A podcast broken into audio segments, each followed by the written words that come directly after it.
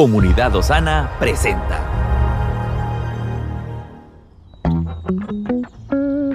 Cada día tiene su propio afán. Pero también hay nuevas misericordias que disfrutar. Hoy es un nuevo día. Bendiciones amigos, bienvenidos a un episodio más de nuestro podcast. Hoy vamos a meditar en una frase amando sin decir amor. Claro que es posible saludar sin decir la palabra saludo, bendecir sin decir la palabra bendición, alabar sin decir la palabra alabanza, sanar sin decir la palabra sanidad y amar sin decir la palabra amor. Muchas veces nos quedamos en la comodidad de verbalizar el concepto, pero no en practicarlo. Y nos engañamos al pensar que estamos en lo correcto. Si le decimos a una persona, saludo, oh sí, saludo, saludo, lo más probable es que se te corra pensando que eres una persona rara, pues aunque le expresaste la palabra saludo, realmente no se ha sentido saludada. En cambio, si le dices, hola, qué bueno verte, ¿cómo estás? En ese caso, sí la saludaste, aunque ni le mencionaste la palabra saludo. Si le tomas la mano a una persona y le dices con tono sincero, bendiciones. Oh, mi hermano, bendiciones. No le estás bendiciendo realmente, solo mencionando la palabra bendición.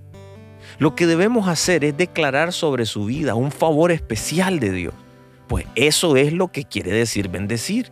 La traducción en la Biblia de la palabra griega eulogeo, que es elogiar, bien decir, no maldecir, sino bien decir.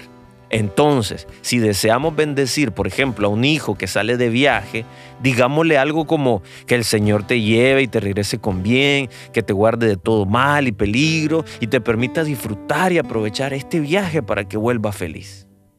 Si en un aeropuerto abordas a un famoso deportista y le dices, hey, te admiro, te admiro, oh, sí, sí, te admiro, lo más probable es que lo asuste y va a llamar a la policía para que te retire. En cambio, si te acercas y le dices, disculpe, le tomo un minuto, solo quería expresarle mi admiración por el gran trabajo que ha hecho este año. De verdad que ha dejado muy en alto los colores de nuestra bandera y usted es el justo ganador de todos esos trofeos que ha conseguido. Felicitaciones. Con toda seguridad, esa persona se va a sentir admirada y sobre todo agradecida. Lo mismo sucede con algunos cristianos que quieren alabar a Dios en lugar de expresarle el por qué le alaban, lo que hacen es repetirle la palabra varias veces. Y sucede también con algunas canciones dirigidas a Dios y que carecen de contenido. Es probable que en algún hospital puedas ver a un equipo de médicos sanando a un enfermo sin necesidad de sacudirlo por los hombros y gritarle, sanidad, sanidad, oh sí, sanidad.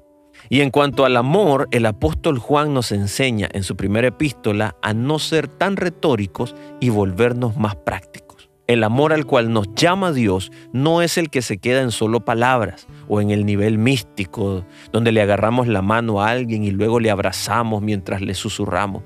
Oh, sí, mi hermano, te amo, te amo, el Señor sabe que estás muy dentro de mi corazón.